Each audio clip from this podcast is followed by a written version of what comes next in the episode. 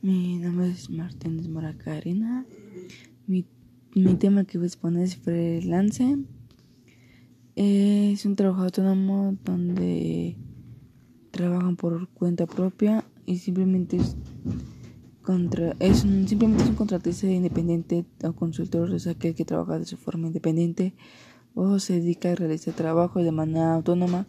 le permite desenvolverse en su propia o en aquellas áreas que pueden ser lucrativas. También invierten el tiempo de acuerdo a su necesidad y a las de sus clientes en mucho caso, pero no cumplen horarios, casi rutinas o etcétera. Tienen autonomía de modificar su agenda de acuerdo